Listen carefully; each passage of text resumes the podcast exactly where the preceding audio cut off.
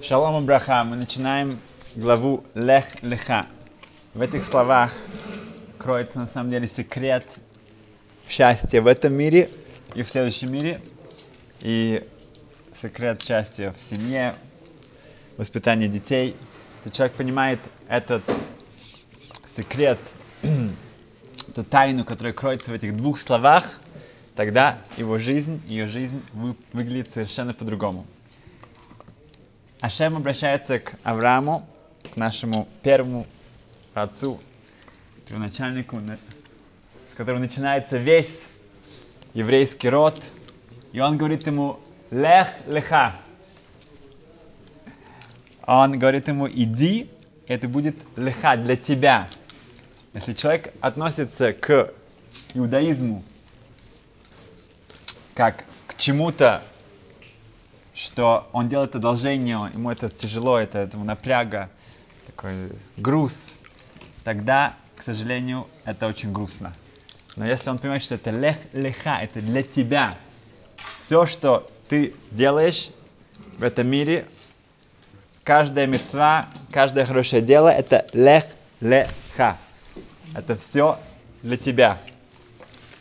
Это все будет только для эм, твоего роста, для твоего счастья, опять же, на вечность. Эм, Авраам это хесед, это доброта. Поэтому сегодня мы немножко поговорим об этом качестве. Сказано, что у каждого еврея есть три качества. Это гомли хасадим, они делают добрые дела. Байшаним, они, э, мы стеснительны. И тоже рахманим, у нас есть эм, милосердие. У нас нет жестокости. Эм, значит, мы видим, что это качество, оно, в общем-то, заложено во всех, во всех трех из них. Если у человека есть хесед, у него тоже есть рахамим, тоже байшаним, вот эта стеснительность, это имеется в виду, что я, у меня есть какое-то отношение к, к, к остальному миру. Мне важно, что происходит вокруг меня. В, в одной школе эм, была сделана лотерея, розыгрыш. И все ребята эм, очень были рады и ждали этого дня, когда их директор будет выбирать билетики с именем, кто выиграет. Самый главный приз был эм, очень такой лукративный, нет, даже велосипед, такой mountain bike, на горный велосипед в те времена еще. Но сейчас уже нет, сейчас да, электрический должен быть.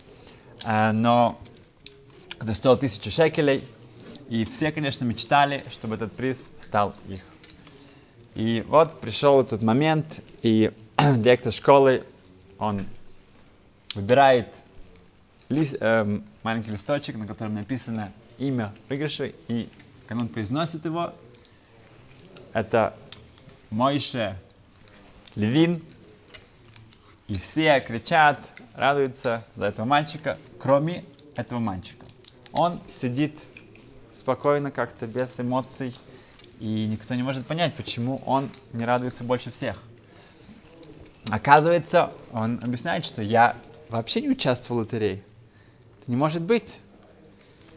И когда директор к нему подходит, и учителя, и начинается ну, разговор, что произошло, оказывается, произошла следующая история. У него, у Мойши есть друг, Яков. Яков, он из очень-очень бедной семьи.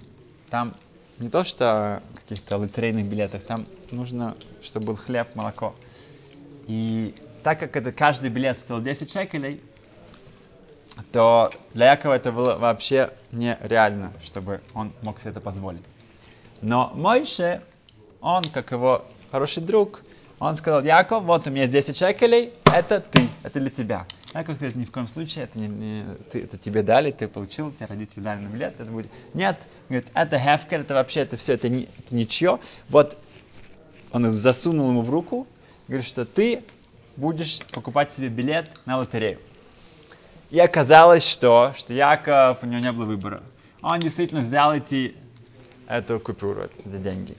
И пошел, купил билет, но кого имя он написал на билете? Моише, своего друга, который заставил взять эти деньги. Так что он действительно выполнил его просьбу, что он купил билет, но он написал на билете имя того, кто подарил ему эти деньги, эту сумму.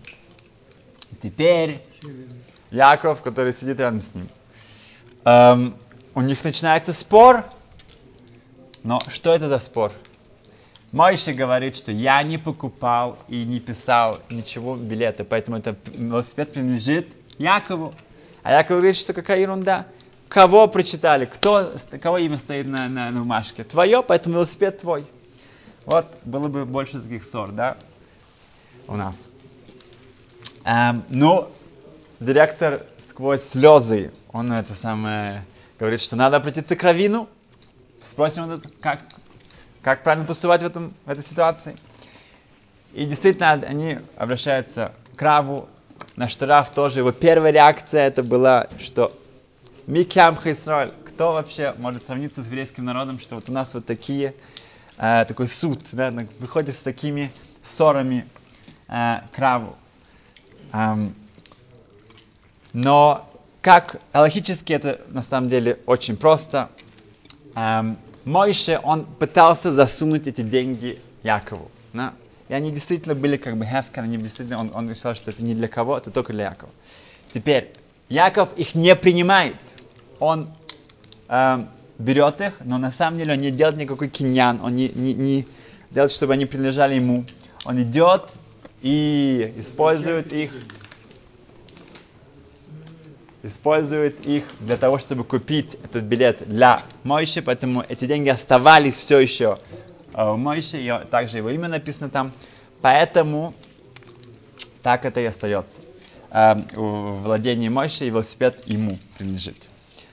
Когда Раф раз, ну, объяснял это этим мальчикам и директору школы, пришли к нему, он также вспомнил известную, наверняка все знают эту известную историю, которая приводится в, в Хазал, что один человек, который был по делам в одном небольшом королевстве, и совершенно не по его вине, его хватают, хватают его это, жандарм, полиция, проверяют и обвиняют его в контрабанде.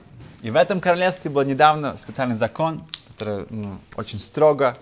Любой человек, которого эм, обвиняют и эм, задерживают в контрабанде, ему грозит смертельная казнь, чтобы никто не посмел это сделать. Итак, этот человек попадает в эту ситуацию, его хватают, его обвиняют, его судят и приводят к смертельной казни. Теперь у него есть друг. В этом Оказывается, у него есть друг, который узнает об этом. И единственное, что он желает, он хочет попрощаться со своей семьей. Да, у него семья, которая живет далеко-далеко. И он хочет хотя бы, чтобы они знали, что с ним произошло. Поэтому его друг, он приходит и он говорит, что я эм, буду залогом на то, что он вернется. И если он не вернется, то вы можете казнить меня. И они получают разрешение у короля на, это, на такой обмен, эм, и он остается как заложником. Эм, тот обвиненный, он возвращается эм, к себе в свои места, что достаточно далеко. Его семья, представьте себе, в страшном шоке, что все, он приехал прощаться с ними. Они не могут его отпустить, они его умоляют, чтобы он, они его, э, хватаются за него. Всеми усилиями, чтобы он остался там. Время идет, уже приходит тот день, и все смеются над его другом, который ты видишь, ты думаешь, что он ты, ну, насмехается, что ты думаешь, что твой, что он вернется, видишь, ты попался, тебе будет казнить тебя.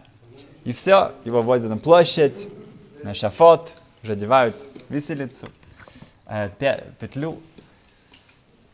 И вдруг какой-то вдалеке видно песок, есть эм, эм, пыль, всадник, и он что-то кричит.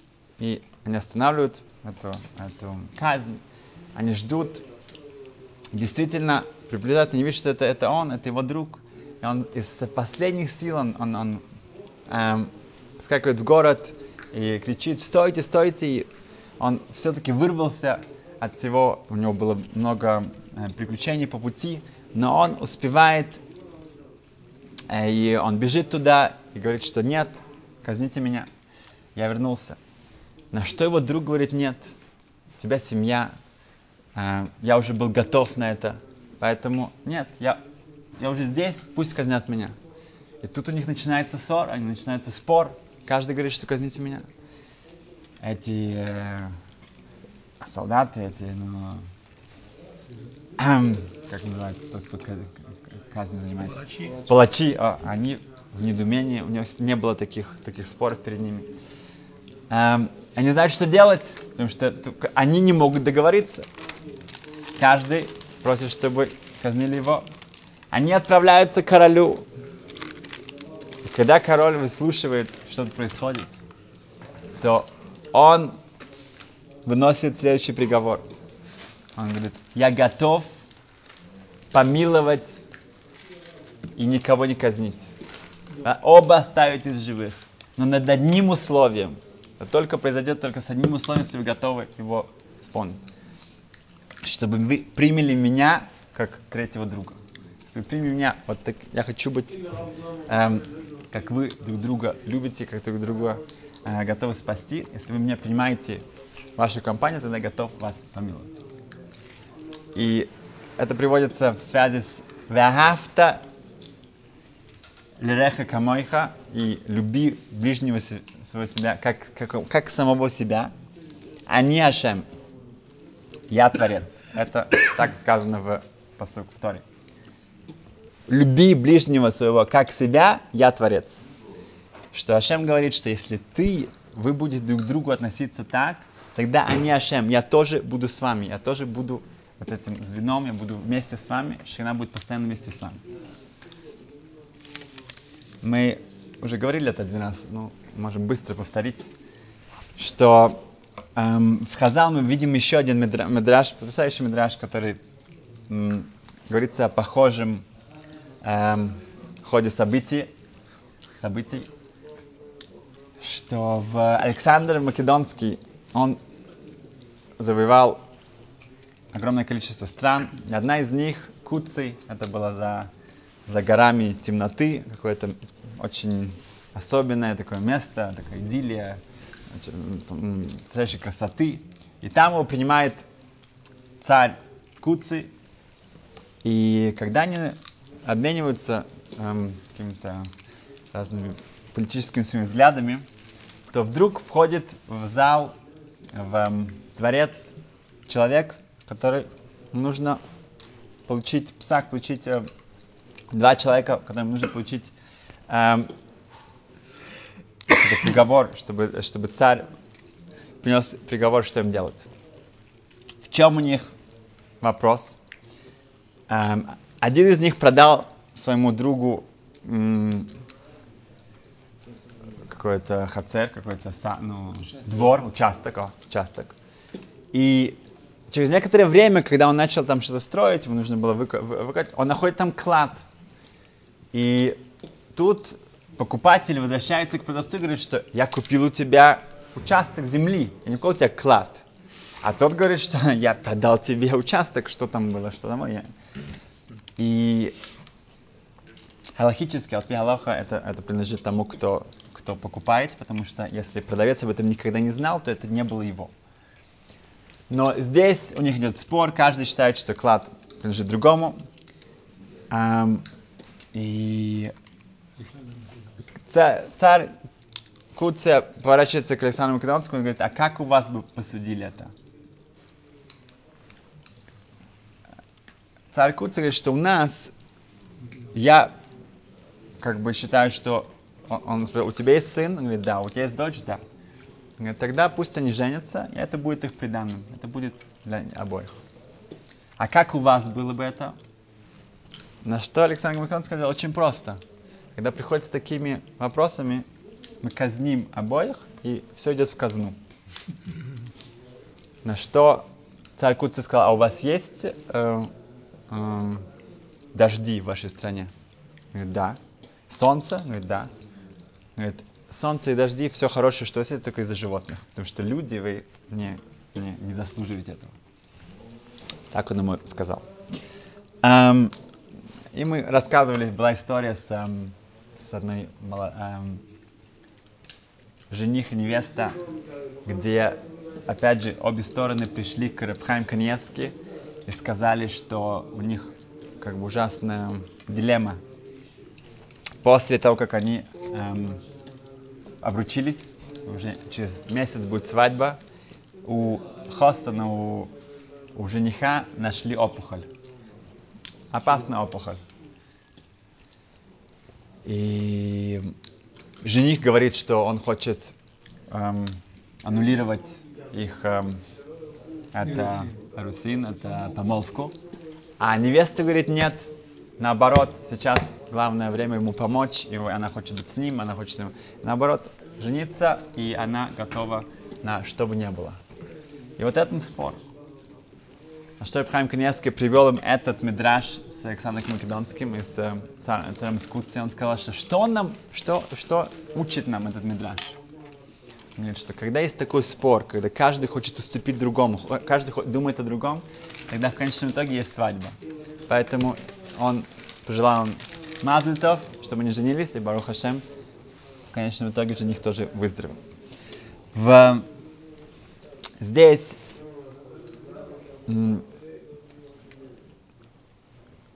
Хесед — это... Мы видим, что хесед начинается с того, что я вижу другого человека. Я вижу, что здесь есть кто-то еще. Эм, к сожалению, в нашем мире мы настолько все увязаны в, в всей этой... Э, в себе и в... Единственное, что мы смотрим, это наша технология — вокруг нас, то мы не видим, что есть, есть люди. Есть, да, мы всегда, когда мы путешествуем с семьей, мы ужасаем, ужасаемся, что мы смотрим по сторонам, и даже семьи, мужи, жены, и все, все люди просто сидят и где-то что-то там пальцем как-то передвигают. Да, нету никакой коммуникации, нету никакой вообще теплоты. А первое, чтобы начать вообще делать и, и приступить к нужно увидеть, что есть кто-то здесь рядом со мной, кто-то стоит, кто-то сидит. В Репари Левин эм, рассказывается, что он один раз шел по... А, да, он эм, в его... недалеко от его шхуна, в его соседстве эм, внезапно умер один шохет, один резник. И он эм, после Шивы, после траурной недели, он пришел к вдове, молодой вдове, у которой много детей уже было в этот момент, эм, маленьких детей, которая вообще не знала, что, что будет, что сделать. И он сказал, что я пришел, что, что, что хотите. Он говорит, я, буду, я помогать вам буду с э, мальчиков отводить в хейдер. И так каждый день Пари Левин приходит, приходил к этой женщине утром, помогал одевать одежду для мальчиков трех и пяти, три и пять лет – и отводил хейдер. Потому что у него было столько, столько забот, столько... Эм, и один день, когда он заболел, он послал своего друга. Этот друг все сделал, вовремя пришел, постучался, ему открыли, он сказал, что вот сегодня он заменяет рыбари. И он пошел, как он там одел, но когда он, они нашли, начали идти а уже в сторону Хейдера, то младший мальчик говорит, я, он, он встал, начал плакать, говорит, я никуда не пойду. И сколько бы они ни делали, сколько бы они и старший мальчик его уговаривал, то и все, и он его уже просил и хотел ему что-то дать, и там какие-то... Ничего не помогало. И он уже был в отчаянии, и он подошел к нему, говорит, а, ну, ну что, что, что же, что же не так, что же, почему ты не, не хочешь, чтобы я тебя отвел? Говорит, потому что он ему ответил, что потому что рыбарье меня всегда брал на плечах. Это я хочу на плечах. И он говорит, что он говорит, почему я не догадался, почему Шривани, он не просто их отводил в хейдер, он, он, он брал его на плечи и вот так вот шел с ним в хейдер. В, как переходной мы эм, к теме, которая еще, ну, немножко галактическая тема, которую мы затронем сейчас. А, Рупар Левин, опять же, он шел по улице, и там были две женщины, это была узкая улица, и они разговаривали. Эм, они очень э, так буйно, очень эмоционально разговаривали, что они не заметили, что там кто-то стоит. И когда они увидели, что Рыбария, цадик Иерушалайма, праздник Иерушалайма стоит там, они сразу же это самое хотели, ну, эм, перестали разговаривать, и они отошли в сторону. Потому что есть, есть э, традиция, что не ходить между двумя женщинами, да, что мужчина не ходил между двумя женщинами, которые разговаривают. А, а он никуда не идет, он стоит. И когда они ему показали, что он уже он может идти, он говорит, не-не-не. Говорит, я жду, пока там есть там кошка, маленькая кошка, кошка, она пьет молоко. Я не хочу там пройти, потому что она испугается. Она испугается, тогда я, я, я подожду, пока она закончит, и потом я пройду. Эм, хотим быстро пройтись о законах, которые релевантны от царь Балахам, животные. Как относиться к животным? В... Есть спор в Талмуде, и также Таноим, Амароим, Решойним, Ахройним. Царь Балахаим наносить вред, наносить страдания животным. Это запрет по Торе или Драбанан, раввинами. Хотя мы видим, что есть закон, что есть, когда ты видишь, когда животное нагружено, да, нужно пойти его, его разгрузить. Это митцва Торе. Также шхита, кто знает, шхита это очень, она, это очень гуманный способ, как зарезать животное. Мы видим, что, безусловно, Тора, она желает, чтобы животным было хорошо. Но есть мецва, есть исур, есть э, запрет по Торе или по Драбанан. Это спор. В любом случае, запрещено наносить животным вред, эм, чтобы они страдали. В... Когда... Э, ну, эм, что насчет животных, которые, которые эм, вредят? Крысы, мыши, комары, эм, тараканы, жуки и так далее. Что насчет них? Можно их убивать, можно делать эм, эксперименты с мышками. Да. Эм, значит, все, что, если они нам как бы мешают, они эм, нам наносят э, э, вред, эм, даже ущерб, ну, крысы, например, да, эм, или пугают людей, Мой Файнштейн пишет, что они пугают людей, то их, поэтому можно от них избавиться, можно их эм, уничтожить. В Рамойша пишет, что если есть возможность не делать это руками, положить яд, положить какую-то, может быть, эм, машину, которая убивает комаров, но вот так вот прибить комаров, если он тебя кусает, если он тебе мешает, тогда можно, безусловно. Но желательно это не делать руками, потому что это все-таки, э, как Орахам пишет, даже когда человек убивает, это, это является заповедью, это дает ему какое-то направление к жестокости. И поэтому, чтобы это не было, желательно это э, как можно минимально, как, ну, э, чтобы это не произошло. Но, если это нужно, это полностью разрешается. Э, есть Мидас Хасидус, есть особый, особый уровень, говорят, Аризал. Аризал даже не убивал в шей. Он, не, не, он считал, что есть в каждом эм, творении есть какой-то смысл, поэтому он говорил своим ученикам, вообще не прикасаться ни в коем случае даже к насекомым. Но это не для смертных, простых, да, как нас. Эм, эм, мы, что да, нельзя издеваться над, над животными, даже насекомыми. Если дети э, играются с лупой, сжигают каких-то там да, муравьев, или там начинают эм, им отрывать разные части, это полностью не запрещено, нельзя это делать, нужно воспитывать, чтобы этого не делать. Но если это есть в этом какой-то смысл, то это разрешается. Теперь, в шаббат, да, какие могут быть вопросы, проблемы эм, в шаббат? Э, можно ли давать кушать кошечки, собачки и так далее? Да. Если это домашние животные, это мои козы, мои э, курицы и так далее, тогда я, э, мне разрешается давать им, кормить их в шаббат. Попугаи э, обязательно. Эм, желательно, если есть возможность, сделать все до шаббат. Положить достаточно корма, чтобы это был на весь шаббат, и тогда не, это нет. Потому что это, это тирха, это что-то, что какие-то старания, которые можно а, а, что, ну, стараться их не делать. Но если это нужно именно делать какое-то время, тогда разрешается. Э, также давать корм рыбам. И... Но если это какие-то дикие животные, и какие-то бездомные и так далее, и это не, они не зависят от тебя, тогда только если они страдают, они эм, у них умирают с голода и так далее, они, ты видишь, так, только тогда разрешается в шаббат им что-то дать, э, или также, если они тебе мешают спать, например, да? там кричит какая-то кошка или что такое, или лает, тогда можем дать, потому что ты это делаешь для себя. Но так это можно только делать, если это эм, твои домашние животные, они зависят от тебя. В животные мукцы, их нельзя двигать, да, переносить. Поэтому э, нельзя гладить собачку, кошку, нельзя водить, потому что этим ты тоже ее двигаешь. Э, поэтому только если кто-то лалейну слепой или у кого-то есть психологические проблемы, ему нужно как-то его успокаивать, чтобы он гладил своих животных. Только им это разрешается, но остальным людям нельзя гладить или переносить даже своих домашних животных. Вопрос, как с выгулкой собак быть?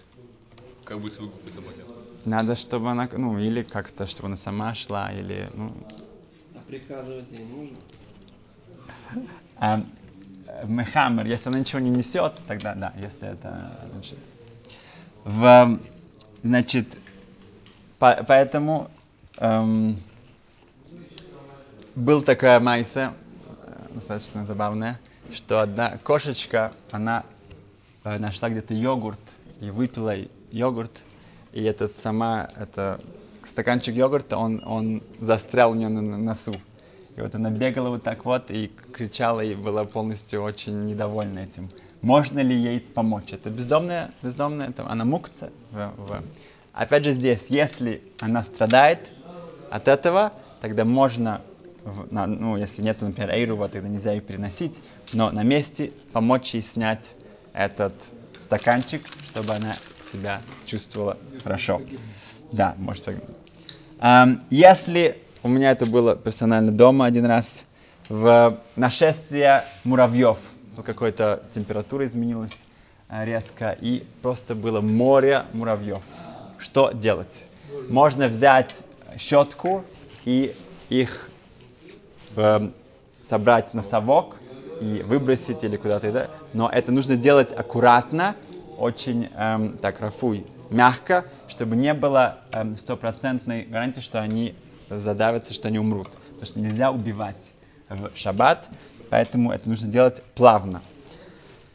В, эм,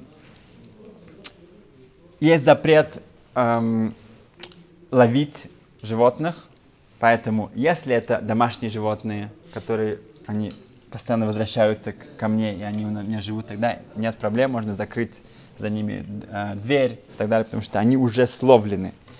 Но если это даже есть домашний, есть какой-то попугай или что такое, которое они, э, они не Э, возвращаются и так далее, тогда нельзя за ним гоняться э, и их запирать в, клетке. Если, например, комната открыта, э, и я закрываю дверь, это можно, потому что даже когда я закрою дверь, она, эта птичка все еще будет не словлена, потому что я все еще должен ее ловить. Я могу ее ограничить в, одной, в одном помещении, но это не считается, что она словлена. Окей. Okay. В... Также если э, насекомые, они тоже их ловить, они уже словлены, так как они передвигаются очень медленно, как например, муравьи, поэтому их можно тоже куда-то э, убрать, это не считается, что их словил. Эм, окей, дальше. В, большинство считают, что, что даже эм, если эм, эти животные, они эм, возвращаются, да, с, с попугаями это, у кого попугай, это нужно учить хорошо, потому что есть большой спор, как с ними относиться, если они возвращаются сами в, в свою клетку. Окей. Okay. И последнее, что когда у человека аквариум, и он приходит домой, и сейчас время кормить рыбок, то он не может сесть кушать, пока он не покормил своих рыбок. Или свою собачку, или свою кошку и так далее, своих э, барашков эм, насчет попробовать что-то. Даже попробовать нельзя, только если он просто полезал что-то, это можно. пить можно, большинство считает, что пить можно, но кушать вообще нельзя. Даже в шаббат, где это мецва, трапезу делать, нельзя садиться за шаббатный стол, пока ты не накормил тех животных, которые от тебя зависят. Если эм, эм, эти животные от меня не зависят, да, тогда, хотя они где-то поблизости, тогда у меня нет запрета, я могу начинать кушать. Если я попросил кого-то заняться этим, даже ребенка, тогда я освобождаюсь, я могу уже начать кушать, хотя рыбки еще не получили свою еду. Но это должен быть ответственный человек. Ответственный, даже ребенок может это быть, но просто чтобы он был ответственен. Эм, и также эм, человек уже может начинать кушать, пока он эм, даже их не накормили, если он назначил кого-то это сделать. Также это только хозяин их, но своим, дать своим детям покушать, своей жене может до того, как он покормил, только сам он не может садиться кушать. Эм, мы знаем, что в Ноах у него были целый зоопарк там, в, в Тейва, в ковче, ковчеге. Эм, и сказано, что один раз он опоздал с едой ко льву, и лев его как следует поранил. И вопрос, ну, это Нох такого заслужил. Сказано, что Хесед, Олем Хесед и Баны, что весь мир был заново построен на доброте. В чем заключалась доброта? То, что Ноах день и ночь он а, ухаживал за животными. Одному нужно три раза в день, одному восемь, одному один, одному горячий, одному э, теплый. Каждому нужна была другая еда, разная еда, и все это нужно было бегать а, постоянно приносить еду. И вот один раз он опоздал, за это ему полагается такое, такое наказание. Отвечают, что когда речь идет о последнем льве, тогда тут как бы нельзя опаздывать. Нельзя. И что мы можем для себя взять? Каждый из нас здесь это последний лев. Да? Это последний и Борух, Велвел, Верел, Яков, все, да? Все мы индивидуальны, уникальны, никогда такого не было человека, никогда такого больше не будет. И поэтому только в наших руках сделать максимально и понимать лех леха. Это все на самом деле для нас. Это самый лучший выбор. Спасибо, успехов. Спасибо. А чем нам закончилось с, с велосипедом? О, ой, с велосипедом закончилось, что директор, э, когда он выслушал это все, он сказал, что он из своих персональных денег купит еще один велосипед, и он даст и Мойше, и Якову, чтобы у них у каждого был велосипед. Шкоя, что-то это самое.